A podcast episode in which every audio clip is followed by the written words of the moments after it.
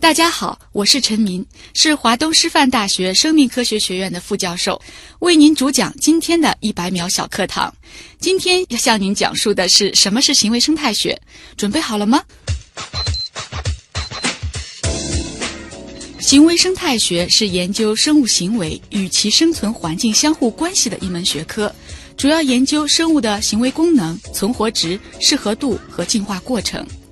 一九七三年，汀波根、洛伦茨和弗里希因为对动物行为的研究获得了诺贝尔奖，而将行为生态学推广了起来。这门学科不仅是行为科学与生态学的交叉，具体的研究中会涉及生理学、心理学、遗传学、进化论、社会学和经济学的方法。行为生态学包含的主要理论有进化稳定性对策、博弈论、最适模型、两性利益冲突、资源选择、亲缘选择、广义适合度、利他主义等。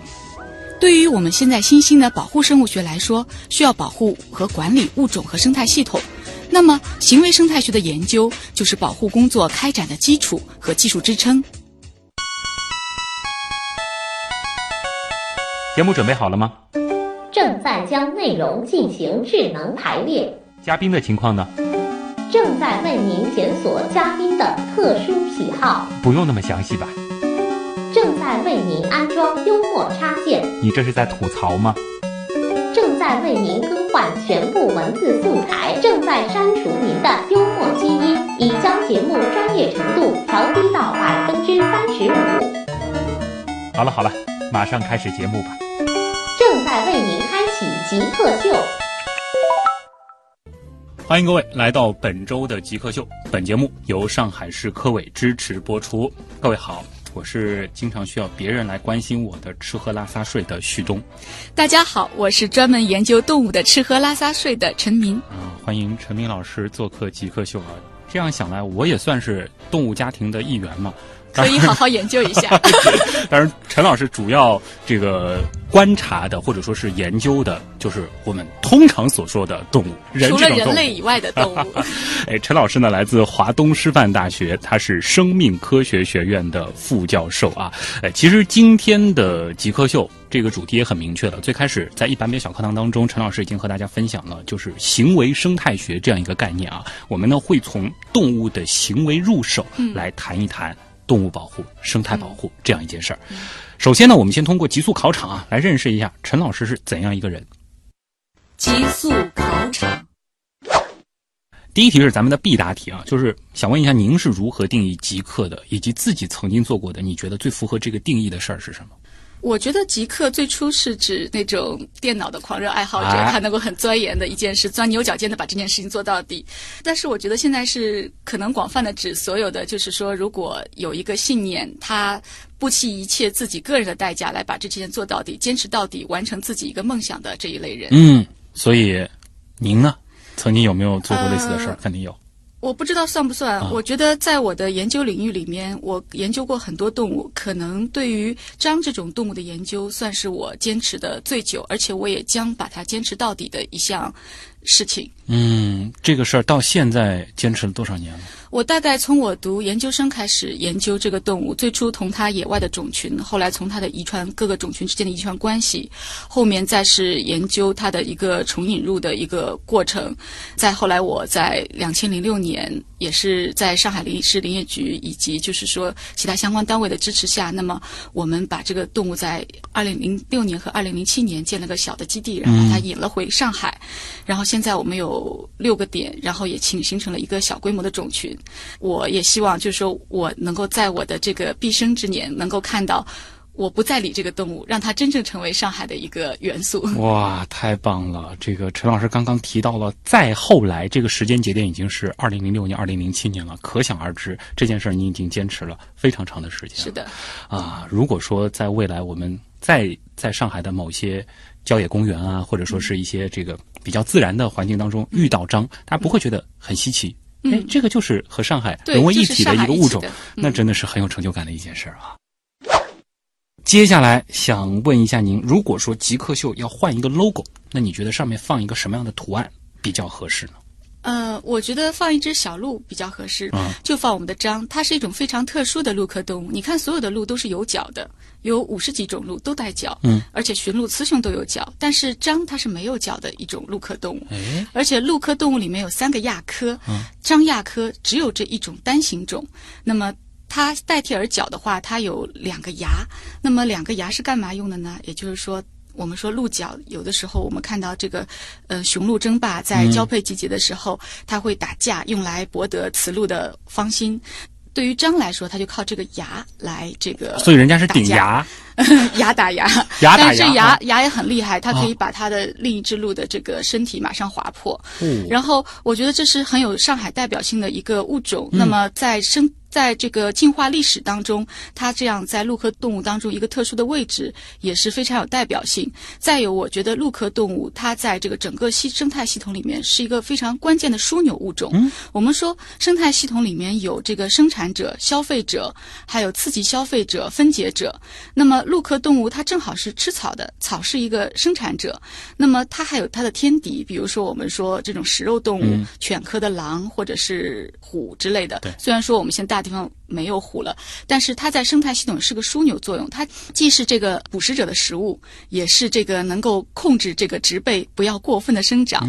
然后呢，同时在远古的时代，我们还没有畜牧业发展起来，它也是提供了远古人很好的一个蛋白质的来源。哎，那么当然现在不能够吃野生动物了，对对对 然后它在生态系统里这么一个关键的作用，而且张有一个很傻的精神，就是说它呆呆的。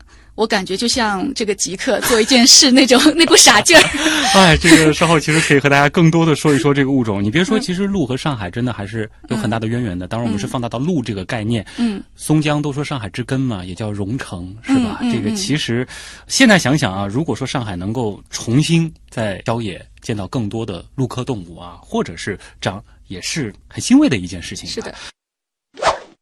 接下来想问一下，就是在您所研究的领域当中，有没有某一个现象，或者是结论，又或者是某个理论，当你接触到的时候，你会觉得哇，那么好玩，怎么会是这样？有没有这样的事儿？最近有一个比较热门的一个词叫 personality，、之嗯前的时候我们叫 character，说动物的一个特征。呃，也有人专家反对，就是说这个 personality 太拟人化了，因为它其实是心理学的一个词汇。嗯但是我在最近就是说我们在养章的幼体的时候就发现。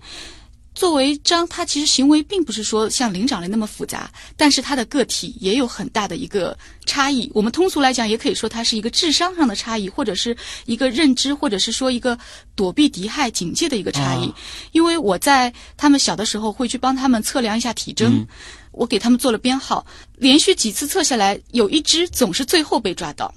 哦，他的眼神都不对了，就是说他能很好的躲藏我，因为对他来说，他并不知道我要干什么。啊，对于他来说，我最好不要被这个人抓到，也许他是个敌人或者怎么样的。这个真的很有意思。嗯我们其实有的时候会说你是一个什么样的人格的这种类型的人，放到鹿或者是放到章上，他可能也有什么样的路格。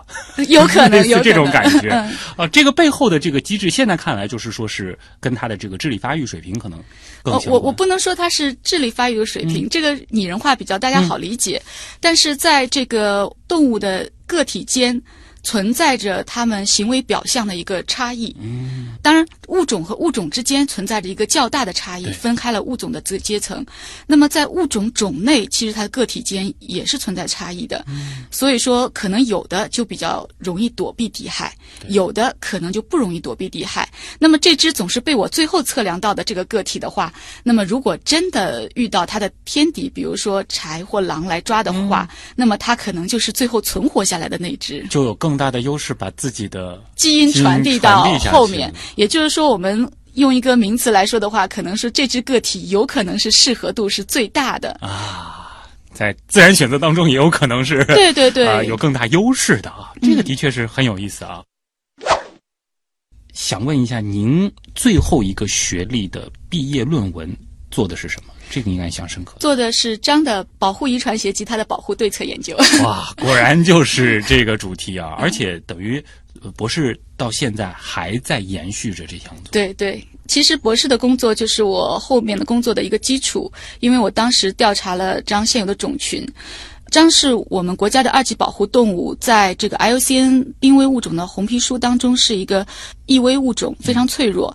它而且在这个过去的记载中，从我们的辽东半辽辽宁一直到福建，都是有它的一个。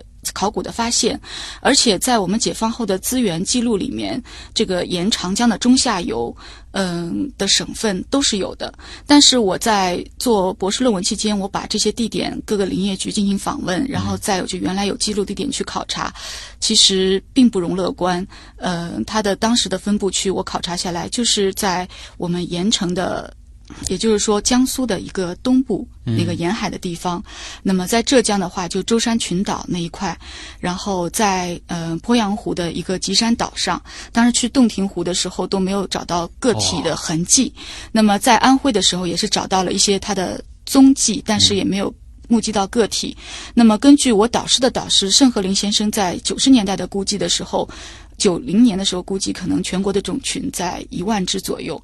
那么我当时调查的时候，嗯，像盐城那个种群，在二零零六年到二零零七年年度的时候就不到四百只，其实数量是非常少的。那么在舟山群岛可以说是当时调查的时候种群最大的，它的一个种群数量的话，可能嗯也就两三千头。所以说这个物种的整个的一个种群数量并不是很大。那么我们当时就想怎么来保护它。其实它有很多的原生栖息地。对，IUCN 它出了很多关于物种保护的一个指南，其中有一个指南就是关于物种重引入的。物种重引入的指南当中，嗯，它就讲到了，如果说你要做一个物种重引入的话，那么因为它有个“虫”字，就说明这个物种必须要在这个地方是原来有待过的，是生活在这里的，而且这个它在这个地方离开的时间越短越好。那么证明它的这个原生栖息地的保留的情况可能相对会好一些，而且它跟其他物种之间的一个生态系统的其他物种的关系可能。可能那个链条已经断了，他再回去也未必合适。嗯，然后呢，他还需要他的遗传关系没有继续分化，因为如果说它已经分化了，我们把。已经在分化的物种再拉在一起，就是不利于它的一个物种的一个进化历史。那么我就做了这几个种群的一个遗传结构，就发现它们都是在一个物种的内，而且就是说遗传多样性还可以，并不是很低，尤其是盐城的种群比较高的。再有就是说，我觉得保护生物学其实是一个危机管理的学科，在之前并没有，而是因为人们觉得看到我们的环境被破坏了，然后物种一个个的接着快速的灭绝，所以我们需要做一点事情。那么，包括我们一个行为生态学的研究、生态系统的研究，也包括我们一些政策的研究和管理科学的研究。那么，我们就希望能够在一个。经济状况比较好的地方，因为它会在这个群众基础或者是在政府的投入上。会更关注一些环境的一个地方来去尝试这件事情，因为我们说我们很重要的关心人类福祉，其实是一个平衡，平衡我们的环境和我们的生产力发展之间的关系。那么考察来考察去，最后选定了上海，因为其实大家会觉得可能上海是比较摩登的地方，是吧？对，这个其实我们稍后可以再进一步的这个展开，就是。做了这样子的一个事情，对于上海这座城市来说，到底意味着什么？它还会给我们生活在上海的人带来哪些额外的福祉？这个可能也是它更实际的一些部分了。嗯。下一题是这样的，就是想问一下，就是在您展开研究的这个过程当中啊，哪一种成本啊，比如说需要某种工具啊，或者说是需要某种仪器等等的，嗯，对你来说是非常重要的。嗯，这个应该有吧？可能从两个方面，因为我当时的研究，一方面是野外的一个追踪，就包括监测。那么在这个野外的工作方面的话，我们的跟踪器对我来说是比较重要的一个。这个很好啊，比较贵的，因为它不是说是固定的器材，它可能是消耗性的器材，但是。一个单价也比较贵，然后另外一个就是说，我们做遗传的研究需要做 DNA 的分析，那么这就涉及到许多一些仪器，比如说跑电泳的这个凝胶电泳仪，然后还有就是说我们要做 PCR，PCR 仪，然后还要需要做测序，那么需要一个测序平台，这个成本也对对对对。哎，我们说一个可能这个普通人，因为大家现在其实看那个自然类的纪录片很多啊，对于这个。跟踪仪其实还是很感兴趣的。就您现在用的这样子的这个设备，通常是一个什么样的价格呢？通常的话要看哪一种类型。如果说是无线电跟踪的话，相对便宜一点。但是它的话需要人去跟踪。嗯。而且就是说可能没有办法就实时监测到动物的轨迹。嗯但是现在比较用的比较多的还是 GPS 的一个跟踪系统，啊那么通过卫星来输送信号。嗯那么这样的一个跟踪器，可能它一个项圈的在一万到两万多之间。哦，嗯这个单价倒是比我们想象的要贵很多啊！我开始以为可能就几千块钱吧，嗯否则的话，这个要跟踪很多嘛，这个怎么铺得开？所以它其实成本很高。那下一个问题就是这样的：如果说用您一年的收入去装这个跟踪器，嗯，大概能装多少个？还是能装十几个吧。啊，这个陈老师呢是华东师范大学的这个副教授，对吧？这个其实大家应该也有一个正常的预期。做科研的这件事情呢，我们不能说是啊、这个是追求一个这个大智大大富大贵，但是呢，也是能够保证一个基本的生活的。如果说可以不考虑其他所有的情况，包括家庭、嗯包括收入等等，嗯，就只遵循自己内心的话，你最想做什么事情？我现在比较想做旭东的这个位置。哦，就如果说能够有一次从头再来选择的机会，你倒未必会做现在这件事儿。如果从头选择的话，我可能还是会继续做现在这件事现在的事儿，嗯因为我还是很爱自然的。我觉得会有一种内心的喜悦，但是嗯我觉得我也很羡慕旭东，因为你每次的节目都跟不同的专家去交流，都是行业的做的比较好的精英对嗯然后可以接触到不同的有意思的事情和这种比较前沿的科学，嗯这也是我非常喜欢的，因为有好奇心嘛。哎，哎呦，谢谢啊！这个很难得有嘉宾是觉得我做的这件事情很有意思，但是被您这样一说，好像我也真的是开心了珍惜当下啊！对。如果你可以拥有一种超能力啊，这个超能力我们假定是甚至可以违背物理的基本规律的，那你想拥有一个什么样的能力？我希望我的一家就像超人的一家。哦，各种属性都是爆棚的，然后这个百毒不侵，呃，因为大，家之间可以有比较有趣的这种交往，然后你嗯像超人的妈妈，她可以各种变形，嗯，然后超人的爸爸就是这个爸爸超人，这个又很强壮，又嗯。有很多超能力，又非常可爱的一个有一颗善良的心，嗯。然后他的孩子们既有。青春期的小孩的那种特点，然后又有很多特殊的能力，啊。然后也不知道，特别是他们家的小宝宝，不知道他有什么能力，然后一个爆棚的能力，然后他们可以用他们的能力去帮助别人，哎。也能够在自己家里这种很快乐的相互发生这种小矛盾的又很快乐的生活。一个很理想的一个家庭的范式，但这个倒其实不一定是超能力，每一个人其实都有自己所擅长的，或者说是不为人知的，其实很厉害的一面。即使是自己的家庭，同样也有这种可能性的。对，哎，极客高科学。欢迎各位回到极客秀，本节目由上海市科委支持播出。各位好，我是嗯经常需要别人来关心我自己吃喝拉撒睡的旭东大家好，我是专门研究动物吃喝拉撒睡的陈明。啊，欢迎陈老师做客极客秀啊。陈老师呢是华东师范大学生命科学学院的副教授。陈老师其实平时关心的就是动物的各种各样的行为。那么最开始的时候，其实您也和大家解释了，就是行为生态学是怎么一回事儿。其实您还有一个很重要的方向就是保护生物学，能不能和我们来说一说，就是这两个学科或者说是方向之间的这个关系到底是什么？其实行为生态学的话，比较侧重的还是研究动物和环境之间的关系。它在这样的环境里面，它为什么这样的吃喝拉撒睡的模式？然后它的吃喝拉撒睡给环境带去了什么影响？给其他的动物又带去了什么影响？但是保护生物学呢，其实是一个危机学科。那么它其实是在人类发现物种不断的在灭绝，环境资源不断的减少，人口又快速的增长，那么觉得我们是不是能够继续在这个星球存活下去？那么就想到了我们是不是要控制我们的对资源的利用，保护我们现在的生物多样性。那么在这个里面很重要一点，我们需要保护物种和生态系统。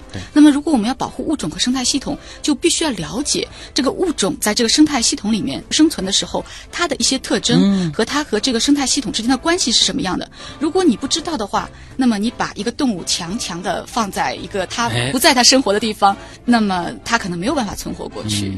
所以说，我们在制定保护的策略的时候，必须要了解这个生态系统里面应该有怎样的一个动物和动物之间的关系。这样想来的话，行为生态学我们要观察动物的这些所谓的吃喝拉撒睡，嗯其实是要非常的细致入微的。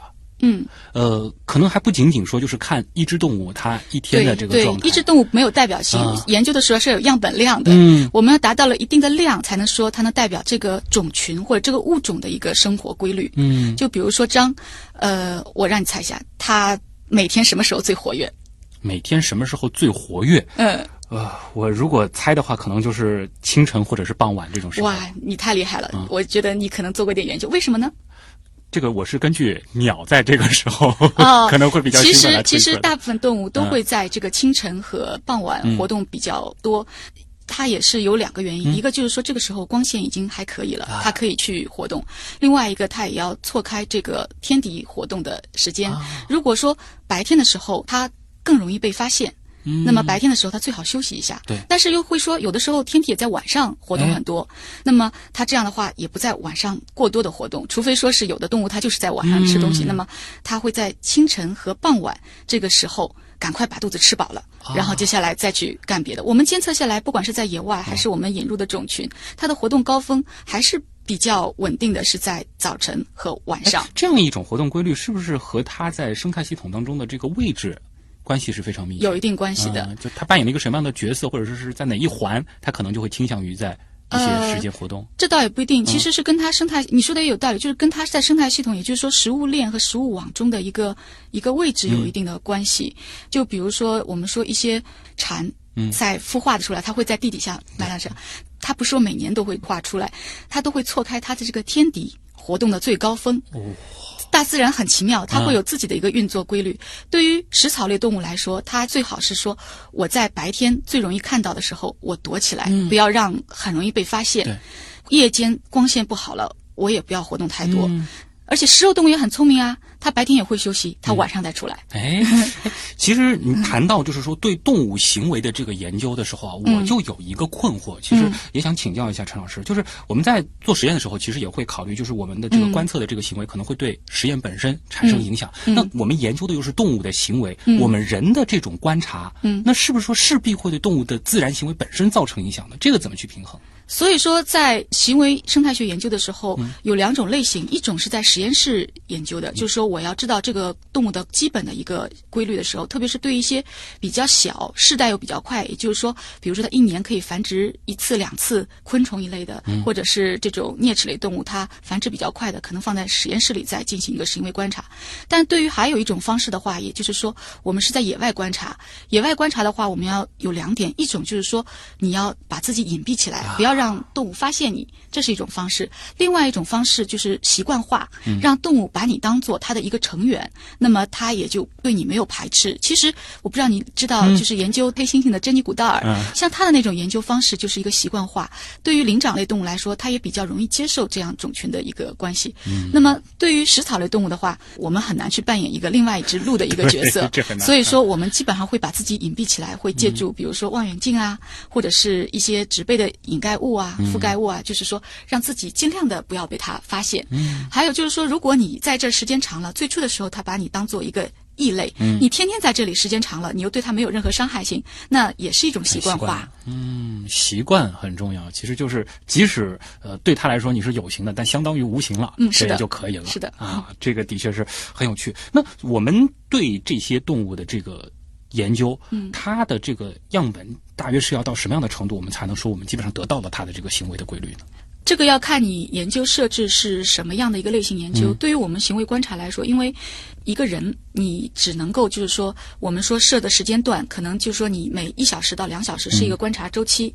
那么这个观察周期里面，一般来说最多也就是能看十几只动物，因为你前十分钟看一只，再接着十分钟看一只，十分钟。那么我把这个每十分钟看的那只动物，就是这它在这个两小时内，嗯，它的一个活动的一个内容。那么我放在一天二十四小时条线里的话，我们每两小时或者一小时做一个它的一个活动的一个点，它在这里干了什么，这个来代表它一天的这个节律。嗯，那么这种方式的话，你可能一个人的观察只能够在这个十几只左右。对如果说一一支队伍来观察的时候，有时候可以把它放大，放大到比如说可以同时观察一个群体的一个更多的一个动物类型。嗯当然也取决你最后需要是怎样的。一般来说，我们十只以上的个体可以作为一个物种，我在这某一个特定的环境下，嗯我了解它规律的一个方式。对这个很重要，就是说这个物种在这个特定的环境中，它的这个行为嗯对的不一定说是代表了在任何环境对的因为动物在不同的环境中，它的行为表现是不一样是的。。那我们有了这个环境，可能还要再去比照它在其他的环境下又是一些什么样的是，的而且在嗯做做这个行为研究分析的时候，我们要把这个控制条件是要同样的。比如说，这个地方是没有天敌的。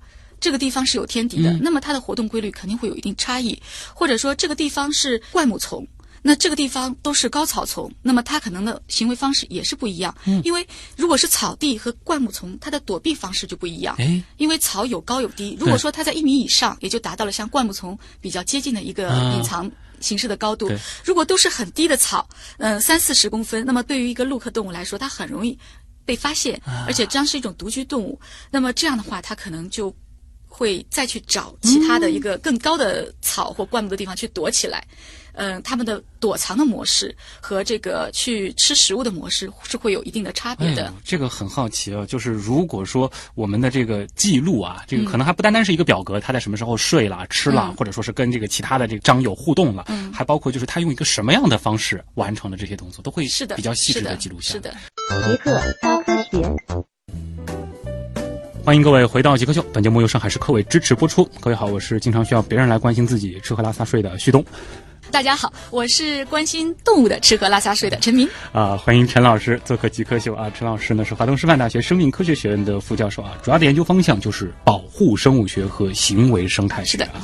呃，当然我这个大言不惭的说，别人来关心，主要是自己这个生活太没规律了。但是陈老师关心动物，他其实希望是了解动物的行为，同时去思考我们怎么样去保护这些自然环境下的动物啊。是的，呃，其实前面的极速考场部分呢是留了一个小问题，嗯就是我们已经谈到了，就是关于动物的这种重引入的概念。嗯那其实我们也很好奇，就是这种重引入对于生活在这个环境当中的人。嗯，大家如果说的实际一点的话，他可能会考虑，就是说这个事儿对我有什么好处呢？嗯这个不知道陈老师您是怎么看的？如果说的我们更案例化一下，就说上海的这个情况吧，嗯因为上海大家都会觉得是一个非常时髦的国际大都市，但是现在随着这个经济的发展，人们会觉得我有了物质生活以后，可能我更需要一个更好的一个人居生活的环境，这里面就追求我要更多的。绿色的地带需要有更好的空气，更好的空气来自哪里？就是要有绿色的空间，因为我们知道绿色植物来帮我们制造氧气。但是这个生态系统，绿色植物生存在那里，怎么能够它形成了一个生态系统，才能够一个良性的循环下去？那么生态系统里面不光是有植物的，还有动物。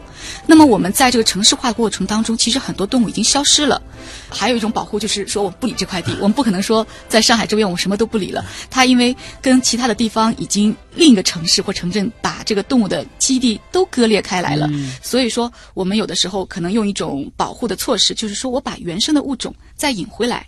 如果说它在这里能生活下去的话，就说明我的栖息地的修复也有一个指示的作用。对修复的好，然后同时在它的这个。呃指示和旗舰的作用下，就是跟它这个生物链上的其他的物种，包括植物、包括动物，也会恢复的比较好，也是一个验证，验证我这个栖息地的重建工作，或者我这个生态系统的重建工作做的比较完善。对，这个的确是很重要的一个意义了。那说实话，我们可能就看这些旗舰的物种，或者说是重引入的这个物种，它的一个生存的状态，就非常直观的能够去，比如说证明这块儿地区的生态保护做的是不错的。而这些绿色或者说是对这些自然的环境，对于我们来说，已经不仅仅是一个娱乐或者说是放松的需要了，其实也是生存的一个必备的因素。是的，嗯，这个就很实际了啊。呃，前面在极速考场当中呢，还有一个小小的悬念啊，这里我也很好奇，嗯因为陈老师其实你也也谈到了，就是你有点羡慕我这样子的这个工作。呃这里和大家说一个背后的一个故事啊，好像您在过去曾经也差点真的就想要做主持人这样子的一个工作，是的，有点不好意思，因为这个是很久很久以前的事情。但能感觉到您的语言能力非常的强，这个表达的这种感觉，我相信听众应该是会有一个非常直观的这个评判的。当时是一个什么样的契机啊？其实是因为在大学里的时候做过一些主持的工作，然后呢，也是参加过一些这种杂七杂八的比赛，那么也取得过一点成绩。然后当时。东广金融台招过一次播音员，我就来考了一次，然后大概做了一段实习工作吧。但是后来我又又读研究生了，那么就是说精力有限，也就是说，呃，专在了我的现在的一个专业上。哦，真的是前辈啊！这个是 实实在在的前辈。这个过奖过奖。而且这个咱们极客秀就是在第一财经广播和东广新闻台播，其实一点缘分，我觉得这个是非常 大的一个缘分了啊。当然，其实那个就相当于是你整个职业发展的一个小插曲，因为那个时候其实呃心思依然是放在科研这一块的。是的，是的。嗯，呃，从事您这样子的研究，嗯，是一种怎样的体验呢？其实我很好奇，就是在生活当中会有哪些趣事儿？我觉得从事我这样的工作的话，如果你喜欢的话，你是。苦中作乐是很快乐的。嗯，如果你不喜欢的话，因为要么就是在野外重复的看一个动物的行为，因为特别是在气天气不好的时候，下雨的天或者是这种热天，三十八度、三十七度，你也是从早到晚在外面又要晒，女孩子会晒得很黑，对吧？哎，然后另外，如果说是在实验室里重复的对那些试剂仪器做实验，也是很枯燥的。但是如果你喜欢的话，你会觉得哦。我一直在看我的偶像们，我的这个这个喜欢的这种，对对对对，那么就是另外一种体验了。所以说，我觉得一个是兴趣，一个就是说坚持到底的一个责任心。因为你要做一件事，是兴趣推动你开始做，但最后你达到一个目的的时候，是你自己的毅力。哎，您说的太对了。其实很多朋友都会羡慕，就是像陈老师这样的工作啊，经常可以去野外啊，可以和动物打交道，感觉自己就活在纪录片当中啊。但事实上，你天天去做这件事儿，肯定除了新奇的那些享受，或者说是给大家的那种回归大自然的这种美的之外，更多的还是枯燥和重复。这个时候是需要坚持。因为做科学的研究，它其实，在实验当中或者是观察当中，其实是比较机械化的。因为我按照我设定的方法和程序，我会不断的去重复、重复、重复。因为我们知道，事物达到一个质变之前，是必须要有量的积累的。嗯。可不可以这样理解呢？就是说，在保护生物学或者是行为生态学这一类的研究领域当中，就是我们可能要得到一个成果，还需要相对比较长的这种时间，就是它可能更要耐得住性子才行。是的，是的，嗯。当然，有需要付出耐心的部分，也一定会有收获的时刻啊。也想问一下陈老师，哪一些时刻你会觉得我做这件事值了？如果说我退休以后，在我死之前，上海在野外是有路的，我就值了。哎，那就是目前为止有一些这种时刻嘛，就会让你觉得，哎，做这件事还是很有意义的，然后或者是成就感特别强的。有的时候会有朋友的朋友、朋友的朋友转来的一个照片，就是不知道哪位游客在南汇东滩或者滨江森林公园在野外拍到了他的照片，又很美，有有树，有自然。呃，有路，还有人，甚至我我记得最让我看的感动的就是，还有个妈妈推着小朋友过去，在同一个画面里面。我们往往很多人出去旅游会羡慕国外这个在城市里面能够看到很多动物。对对。嗯，但是我们的上海也可以有那样的一片，也可能现在有这种我们讲起来是大动物了。是的，这个的确是会很幸福的。还有吗？还有就是说，我们其实在这个做的过程中，也真的是验证了我们城市修复的时候有哪些一些问题。比如说，我们几年前曾经过有过一次，一只母鹿落水了。獐是一种会游泳的动物，而且它呢游泳距离还挺长的，但是它就上不来岸。嗯，为什么呢？就是说，我们的破案在这个基地重造的时候，或者公园的景观设置的时候，把那个案破案都实质化了，就是说它是垂直的破案。对对，垂直的破案又用水泥桩，我当时去看是假的木桩，做成木头的样子，但是水泥桩，那么它落水了就上不来。嗯，最后是我们把它救了上来。特别开心的是那只。那只妈妈，她在这个被救上来以后，又生了两只小宝宝。那回过头来说，我们反思的话，我们要做一个近自然的栖息地。如果能够让动物在这里的话，一定要做那种自然的坡岸，就是它要泥质、沙质这样一个斜坡下去，而且上面覆盖有植被。不光是章不能落水了上不来，那么我们在这个破案当中，我们还会有两栖类动物。如果你直上直下，是就是我们看不到的其他动物，如果饮水落水了，这还算会游泳；不会游泳的就直接淹死了。您这个思考太重要了，因为我们现在其实也有一个概念，就是说要在城市中再造自然，那我们再造的这个到底是一个什么样的自然？是符合人审美的自然，是还是符合自然规律的自然的自然？对，所以说这需要很多学科的专家去研究，我们这个自然规律下生态系统到底是一个怎样的一个组合？那么我们按照这个组合去再造我们的环境，那么这种景观，这种景观内的动物和才能够很好的存活下来。这样的话，我们人可能也会能更好的体验到一个。自然的状态，这些信息其实会给很多方面的城市管理者、建设者提供启发和参考啊，的确是这样。这里是正在播出当中的极客秀，今天做客我们节目的极客陈敏，来自。华东师范大学，他是生命科学学院的副教授。接下来还有点时间啊，我们一起进入问题来了，看看网友对您，包括您所研究的领域都有哪些好奇。问题来了，问题来了，问题来了。第一个问题呢，来自白色小棕熊啊，他的这个问题其实我觉得很多人都会问，就是为什么要保护那些濒危物种？不是说适者适者生存吗？它既然不适应呢，就让他们去了好了。呃，我们说现在在一个我们人口非常庞大的一个环境当中，很多动物它并不是说在这个自然的进化进程中它消失的，它的一个消失可能是跟我们人类占用土地、人类的猎杀以及人类的污染有关。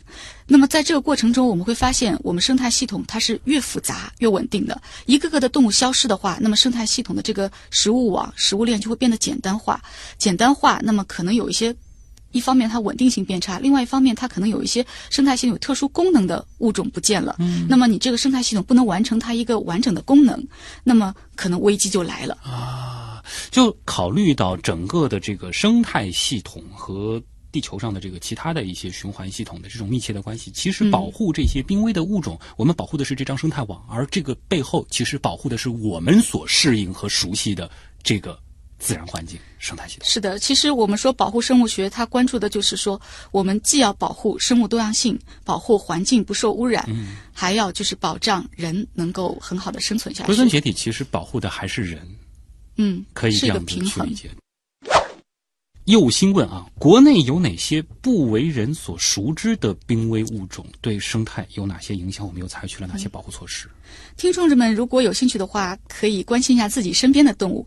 如果说你要看濒危物种的话，我们可以看到，嗯，林业局或。就是说，我们国家发布的一些一级保护动物、二级保护动物，在名录上呢，基本上都是达到了一些濒危程度的。比如说，大家都知道大熊猫啊、金丝猴啊、东北虎啊。但是在我们的身边，其实有很多动物已经，我认为它已经进入了一个濒危的状态。我举个最简单的例子，乌龟。我不知道你们在生活当中，在我们上海的河道里是否见到过真正的乌龟？大家可能能见到的就是偶尔会看到某个这个奇怪穿着的人。提着两只乌龟蹲在桥边上，类似于这种场景。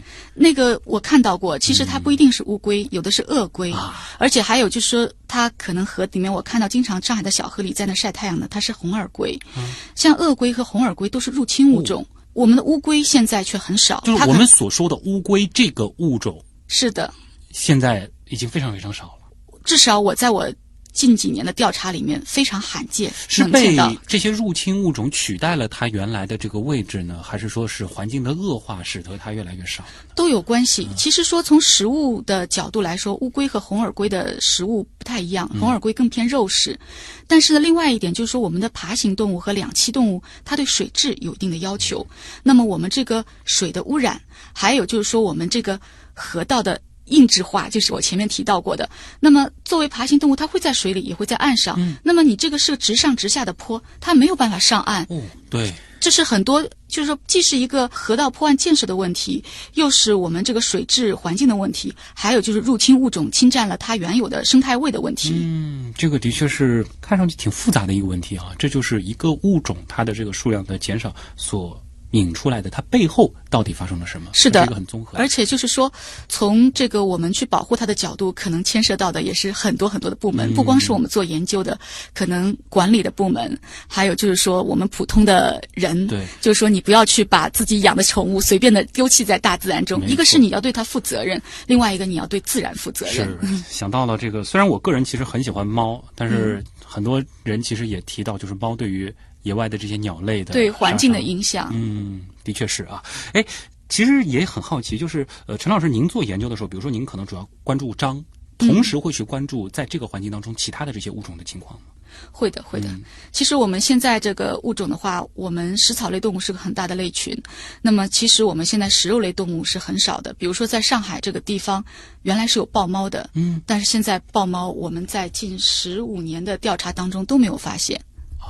豹猫，这其实对于很多上海的朋友来说，可能已经非常非常陌生了。是的，但是好的一点就是说，这几年上海的这个绿化建设还是比较好的，嗯。我们只是在幼科的一些其他的杂食性的动物里面可能看到的多了。我不知道你有没有在你家的小区垃圾桶附近看到河，还有黄鼠狼 嗯这类杂食动物，它们跟人类的垃圾伴生性比较强，嗯，嗯，所以说它的这个种群数量又恢复了一些。那看到和黄鼠狼这样子的动物，算是一件好事儿吗？对于上海的城市，我认为算是一件好事儿嗯，但是垃圾管理也要注意，因为毕竟就是说我们的生活垃圾可能会是一个这个污染的传染源。嗯，动物在那里的话，它需要除了食物以外，它还需要有栖息地，就说明它比如打洞的地方嗯还是。还是有的，所以说它能一个动物存活下来，一是要有它这种隐蔽地的空间，嗯另外还有就是说有它食物的一个来源。嗯，这个的确啊，这个谈到生态的时候，真的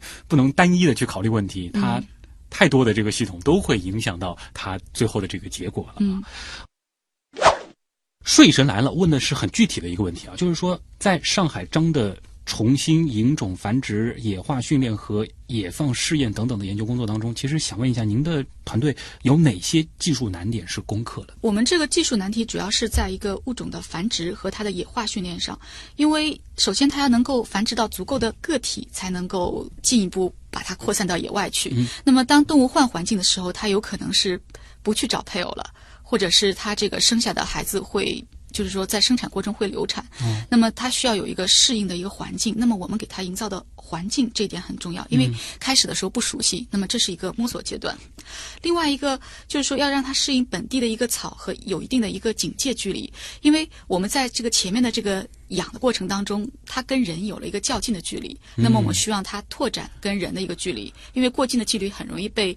当然，对我们有好的人，也有这种会去猎杀的人，让听到过相关的故事，嗯甚至是被上了餐桌的，是对，让它嗯这个警戒距离拉大。那么再接下来的话，我们发现就是说栖息地，我们虽然说最初调查的时候发现我们这个本土上的草，嗯、它喜能可以吃的什么菊科的草、禾本科的草和豆科的草还是蛮多的，但是就是说栖息地在再造的时候有一些问题，像边滩的一些还好，因为它比较近自然，我们出来的。那么有一些郊区的一些地方，就是河道的这个硬质化的改变，就致使它不能够掉下去上不来。所以说我们在野放的时候还会关注一个它的这个栖息地的标准是不是符合一个动物能够生存下去的这个类型。大家听上去是重引入啊，嗯这别和所谓的放生划等号，对，这不是跟放生一放了之啊 不。是一回事儿。我们现在的放生其实也有很多不太科学的地方。当然，大家的初衷是很好，希望这个生命能够回到它一个自由自在的状态。但是它是不是这里的原生物种，还有这个生态系统是不是它能够生存下去，是不知道的。有可能你放出去了一个动物，就说我们的巴西龟，它可能就把其他动物的一个生态空间给侵占了。对，嗯这个另外一种可能性，就你本来是存着好心，希望它能够自由自在，结果一放下去没两天它也死掉了，它不适应这里，它不能在这里生存下去。所以啊，这个 我们要重新认识一下重引入这个概念，这可能是、呃我们所希望的那种让动物能够回归到一个自然环境当中的一个很好的方法啊。Hank 的这个问题也很好，就是未来还打算在本地引进和保护哪些品种呢？哎，其实重引入是不是说以后还会再拓展一些物种？呃，我们首先把现在目前重引入的物种做好。其实，在上海地区，我们不光是重引入了章，呃，上海市林业局还重引入了狗獾和扬子鳄。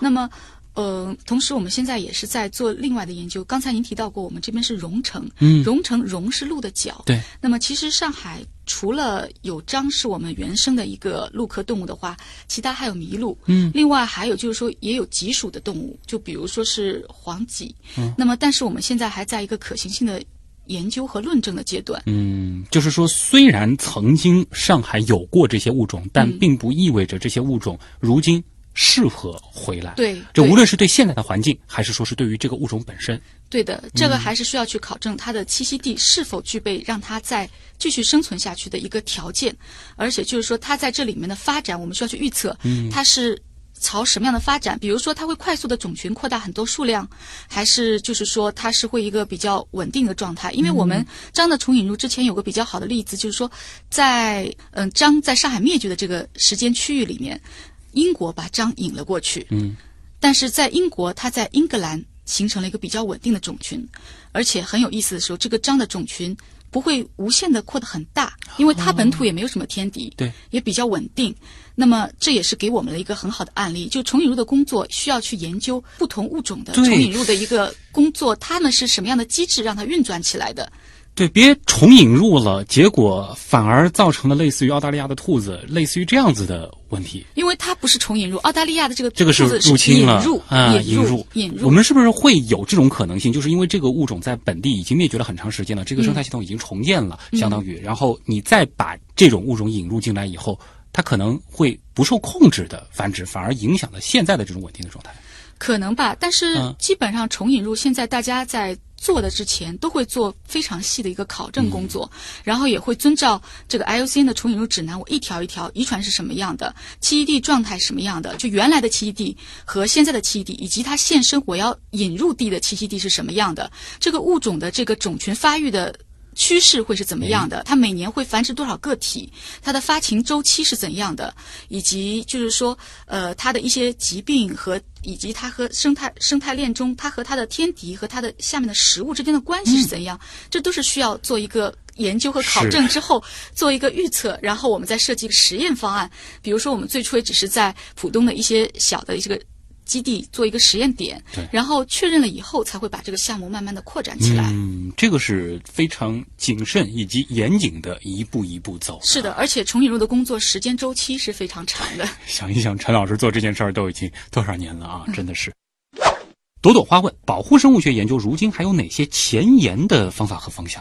这个倒是让我想到了，比如说如今啊，这个人工智能大热啊，嗯就是包括像那个您前面也提到的这个嗯行为生态学类似的，有没有可能说是利用更多的这种哎信息化的手段，或者说是类似这样的方法呢？嗯其实我们在政策分析当中，现在用了很多生物信息学的方法，比如说我们。呃，有一些有一些工作就会在，比如说，我们可以把不同地方的一些保护工作，它的有意面和负面都拎出来，然后把它量化，量化指标以后，再看它是在什么条件下成功和什么条件下失败的。那么一个地点是没有典型性的，我们可以放在全球范围内，然后呢，就会知道哪些因素促使物种保护成功，哪些因素促使物种保护失败。就比如说，Nature 去年有一篇文章，就是说它考证了大概八千多个鸟类的物种在不同的环境下它的趋势，那么就发现政府的治理对它来说是一个比较重要的元素。哦如果说 GDP 在向上升，然后政府的治理好，这个地方的保护工作也会相对做得好。诶其实我们来评价一个地方经济发展的好不好，如果说大家只是有钱了，或者政府有钱了，而环境不好了，水污染掉了，东西物种也灭绝掉了，那么它这个不是一个最 smart 的一个生产力发展。如果说生产力发展的好，然后它又能够保证原来的物种不会灭绝，又保证原来的森林还在的话，那么这就是一个好的一个管理方式。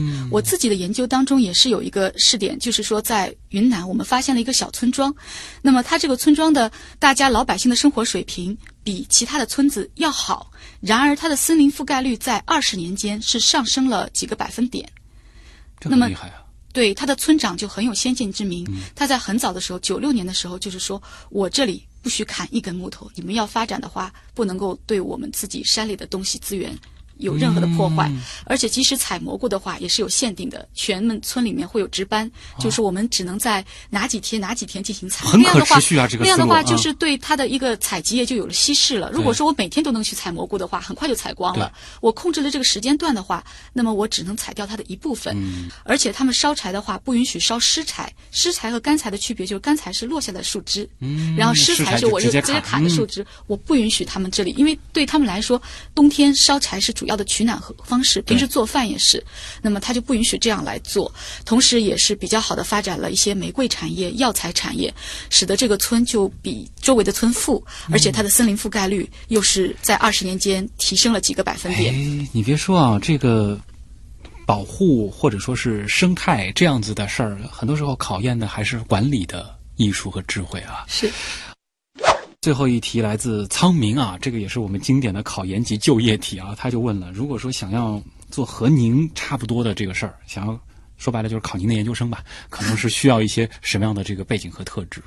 嗯，首先你要喜欢观察自然的，因为我觉得兴趣是让你能够坚持下去的一个动力。另外一方面的话，就是说你需要有一些生物学和数学的基础。生物学和数学的基础，这是前面提到的，类似于就是现在信息这个概念越来越重要的一个原因吗？呃，占一小部分吧。其实我们在很多研究的最后，就是开始我们是做实验室观察，接下来一部分的话，我们要去分析这个数据。对于统计来说，需要有一定的数学基础。嗯，呃，其实我觉得数学在很多领域都是非常非常重要的。其实这个嗯是做科研的一个非常基本的工具啊。然后我觉得还要有一个信条，就是说我们也是做人的信条吧，不要伤害环境，不要伤害其他人。呃，还有一个比较现实的小问题啊，就是如果学保护生物学或者说行为生态学，嗯，呃，通常有哪些就业方向呢？这个前景怎么样？呃，看你学到哪一个程度。如果说你要做研究的话，一定要读到博士。嗯那么你可能会在高校里面，或者是研究所里面，或者是现在比如说一些动物园，甚至也是会有很好的一个研究的一个场所，或者你是在环保或林业部门做管理。我认为高级的管理人员也需要一个比较一个夯实的一个专业基础的背景。那么如果说其他的职业的话，比如说 NGO 现在有大量的一些非经营性的一些保护组织，也是一个工作的出路。还有就是说，我觉得各种的一个自然教育机构。这，也是一种方式。我觉得，即使你从事一般性的管理工作，如果你有我们的这样的背景的话，我觉得在你的工作当中，你会更好的平衡生产、管理以及环境的关系。很多时候都说管理是个平衡的艺术，而你们研究的其实就是非常非常复杂的一个系统当中的各种平衡之道啊。是的，好，非常精彩，也再次感谢来自华东师范大学的陈明老师做客极客秀啊！我觉得下一次我们在谈生态保护的时候，可能又会有很多新的思考的维度了。谢谢您的参与。谢谢你，是的。好了，以上就是本周的极客秀，本节目由上海市科委支持播出，我是徐东，咱们下周再见。